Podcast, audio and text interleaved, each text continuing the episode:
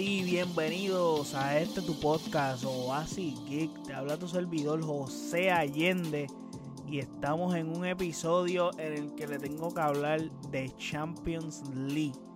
Y sí, señor, se estuvo celebrando la ceremonia de UEFA en Istambul. Entonces, se hablaron de par de cositas incluyendo lo más importante, que es que están los grupos de la Champions de esta temporada set, los enfrentamientos, cuando empezamos la Champions, cuando termina la etapa de grupo, etcétera. Pero antes de hablar de todo eso, no olviden seguirme en nuestras redes sociales como ASICXPR en Facebook, Twitter e Instagram. Y de igual forma puedes pasar a nuestro website asicxpr.com en donde están todos nuestros episodios están todas las plataformas en donde se encuentra este podcast. También están todas nuestras redes sociales, incluyendo YouTube y Twitch. Ahora bien, eh, tengo que decir, eh, se entregaron, bueno, como les dije, hubo una, una ceremonia de UEFA en Estambul, que, by the way, donde se va a celebrar la final de la Champions. Eh, la final de la Champions se va a celebrar el 10 de junio del 2023. Creo que en el 2020, si no me equivoco, se iba a celebrar ahí y por la pandemia se canceló. Eh, y en el año pasado también, pero el asunto de la guerra también se tuvo que cambiar de sede. So, básicamente esta ciudad pues está complicada para la final de la Champions. Cada vez que la eligen, pues como que toca hacer algún adjustment. Pero nada. Eh, se estuvieron entregando unos premios de UEFA. Como saben, pues, UEFA tiene sus propios premios también. Y son premios que obviamente son más del performance que hizo este jugador en la Champions. Porque pues es relativo, o sea, es relacionado a, UEFA como tal. Eh, como todos saben, el Karim Benzema que creo que esto no es sorpresa para nadie, ganó el premio de jugador del año. Eh, y en el, en el podio se quedó Courtois y, Kevin De Bruyne como los mejores jugadores de la UEFA. Eh, como mejor entrenador estaba Pep Guardiola, Jürgen Klopp y eh, Carlos Ancelotti. Ganó Ancelotti como el premio de entrenador del año. Y también, pues, Alessia, Putellas ganó por segundo año consecutivo el premio de mejor jugadora femenina de UEFA del año. Eh, que ya vino de una lesión, o sea, viene de una lesión, se está recuperando, inclusive en el. Cuando le van a entregar el premio, ya sube las escaleras como cojeando, porque, o sea, la lesión fue grave. So, ella está en ese proceso de recuperación, so bueno, bien, bien por ella y por los demás ganadores. O sea, no tengo nada que reprocharle a ninguno de los de Real Madrid. Como que, mano, o sea, ganaron una Champions que creo que para mí, de todas las Champions que yo he visto ganando al Madrid, es la Champions que más han merecido. O sea, definitivamente se la merecían porque ganaron los matchups. Aparte que este transcurso, o sea, el camino hacia ganar la Champions en este año pasado, creo que él, era el más difícil que había tenido un equipo. O sea, esa gente se enfrentaron a Paris Saint Germain. Creo que en todos los matchups que tuvieron, nunca fueron favoritos. Si acaso el más favorito fue el Chelsea. Y el Chelsea fue uno de los equipos que más cerca estuvo de ganarle. Pero en ese matchup de Chelsea y Real Madrid, Real Madrid estaba yo creo que como más favorito que el mismo Chelsea. Pero estaba bastante parejo. Pero el matchup de PSG contra Real Madrid, pues la mayoría daba a PSG ganando. Eh, en las semifinales eh, daban a Manchester City ganando. Que debió ganar Manchester City, porque Manchester City realmente se comió la mierda.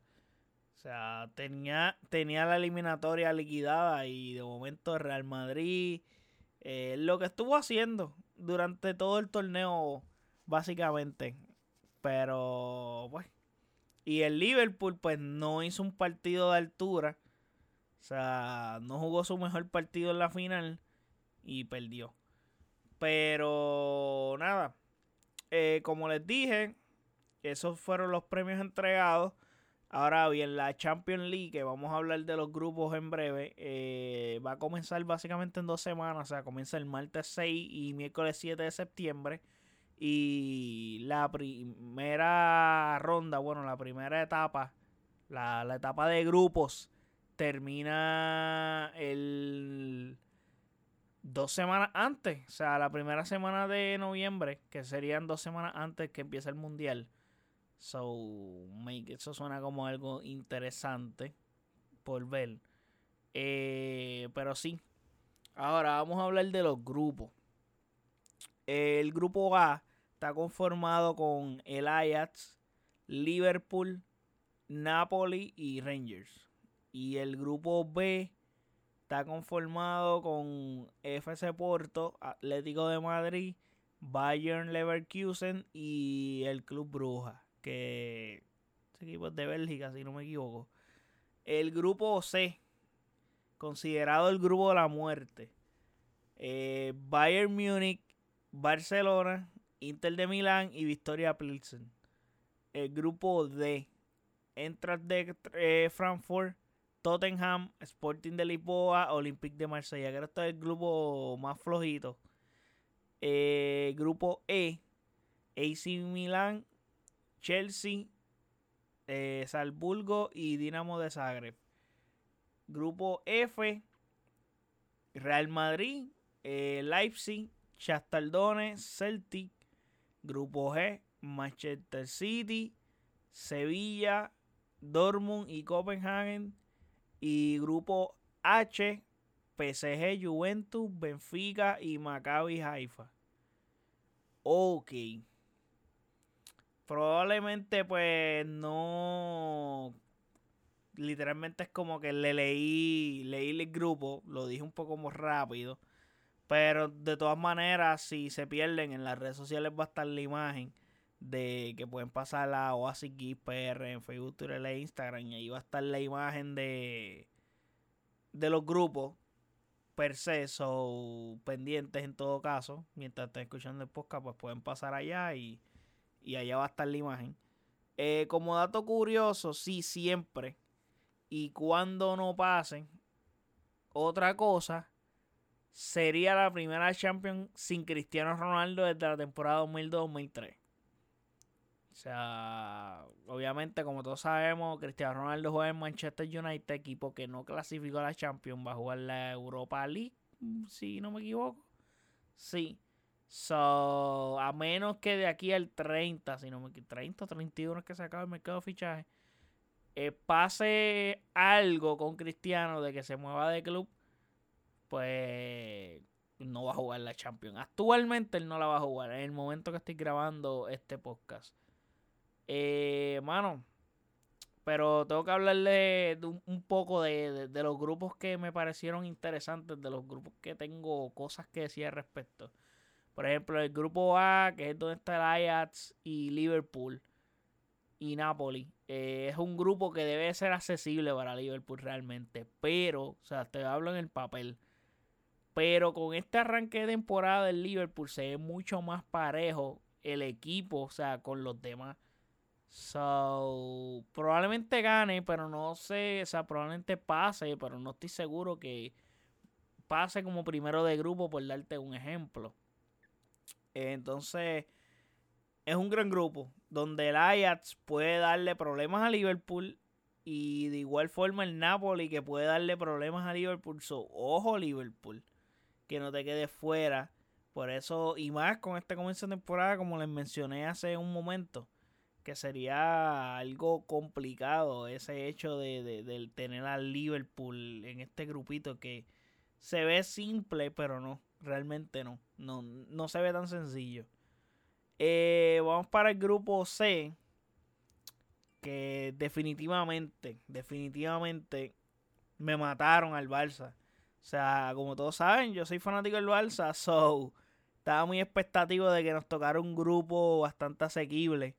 O, mano, no un grupo como este. O sea, no el peor grupo de la Champions a nosotros. Pero pues, eh, nos tocó nos tocó el Bayern nuevamente. Eso sí, la ventaja que tenemos esta vez que tenemos a Lewandowski en el lado de acá, no está en el lado del Bayern. So, le toca enfrentarse a su ex equipo de manera temprana. Son muy rapidito, en, en, nada ya Lewandowski estará enfrentando al Bayern allá en, en Alemania y regresará a ver su ex afición, so, la ley del ex. Vamos a ver si la vemos por ahí ejecutarse. Yo espero que sí. Y que se ejecute muchísimas veces porque vamos a necesitar goles de Lewandowski en Champions, de verdad. Eh, básicamente, al Barça le tocaron el mejor equipo de Alemania y el mejor equipo de Italia, para mí.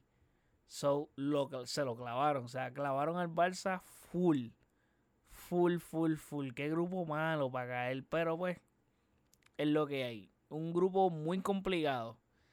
El Inter es otro equipo que definitivamente es bien competitivo. Como les dije, para mí es el mejor equipo de Italia.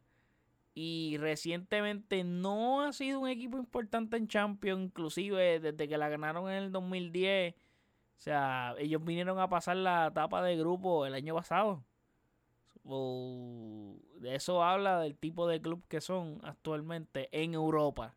O sea, domésticamente compiten. Y para mí, como les dije, es el mejor equipo de Europa actualmente. Porque el AC Milan ganó la, ganó la, el Scudetto. Pero honestamente, el AC Milan gana partidos sin tener, sin tener el, el personal. No sé ni cómo ganan juegos. Porque el Inter en cuanto a roster es mejor. Pero esto es un deporte colectivo. So es bien importante el colectivo como trabaja. Eh, recientemente, como les dije, no ha sido un equipo exitoso en Europa. So, bueno, eh, es complicado para el Inter también. So, vamos a ver qué pasa en ese caso. Y creo que Victoria Pelsen está aquí para básicamente aguarle la fiesta a cualquier equipo y robarle un puntito y que eso pueda hacer daño. O sea, este equipo está para molestar y lo hacer. O sea, estoy casi seguro que lo hacer. O sea, va a ser algo, algo bien importante el hecho de la diferencia de goles, etcétera. So, es como que hay que estar atento con este club con que relativamente es el más fácil y el que se supone que dominemos todos los clubes que pertenecemos, que pertenecemos a este grupo, eh, va a ser difícil, va a ser complicado.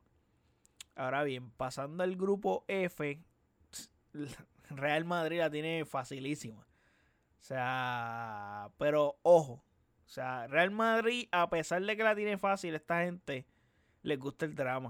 O sea, eh, no sé por qué tú no matas esta etapa de grupo fácil. Y ya, y metes los goles que tienes que meter y después vas paseando, ¿no? Esta gente andan por ahí, el garete, pariciando, etcétera. So, es complicada la situación con ellos. Son, no se pueden dormir, no se pueden dormir. A eso es lo que yo me refiero. Eh, no se pueden dormir en este grupo. Y lo de pariseo no hablo literal, es como que se relajan demasiado cuando ven un grupo tan asequible y tan fácil que pues se envuelve, hermano. So, es bueno para ellos, pero a la vez, pues, pues sí, no te puedes envolver. Y entonces puedes complicar el grupo y puedes pasar un trabajo de más que no tienes que pasar. Y un sustito también. So, no es conveniente en ese caso. Pero están cómodos, o sea, esto es un grupo cómodo. Creo que todos los que están en este, en esta, en esta Champions League hubieran deseado caer en ese grupo. Así, así de buenos son. Pero nada. Pasando al grupo G. Vemos también la ley de Let's nuevamente. Porque aquí lo hay varias veces. Ya le mencioné a Lewandowski, pero me falta. O sea, Erling Haaland se encuentra a su ex equipo, el Dortmund, en la etapa de grupo. Pero este es el asunto. Está más bien entre el mismo Dortmund y el Sevilla. O sea, la, el segundo puesto. Porque, bueno, el Sevilla ha tenido bajas grandes. O sea, perdieron a Cundé, perdieron al otro central de ellos. So, y posiblemente Saúl se vaya también, que acabó de llegar. Es complicado, es complicado el asunto con, con la Roma realmente. Es triste porque Mourinho llegó el año pasado y ya tiene que estar lidiando con estas cosas. So, está cabrón de verdad. Pero pues es lo que hay. Al final de cuentas, dos clubes grandes que tienen ausencia son el, el, el, el Dortmund y el Sevilla. Ese, la fucking Champions League comienza la semana que viene, básicamente. So, it's complicated realmente. Vamos a ver qué pasa. Y el grupo G. Por defecto, aquí debe dominar el, el PSG y Juventus. Pero, pero, Benfica en los años recientes es un buen equipo de Champions. Eh, aunque pierda jugadores, siguen siendo equipos competitivos. O sea, se han mantenido en la élite del fútbol. So, yep, eh, han hecho las cosas bien, que es lo importante para el Sevilla en este caso. So, nada, eh, les tocó PSG Juventus. o sea, Ángel Di María va a tener una ley de LEDs bastante extensa porque pasó por el Benfica. También jugó en, el Bayern y ahora en el Barça. So, linda situación ahí por la que está pasando Mr. Lewandowski. So, vamos a ver qué pasa en ese sentido.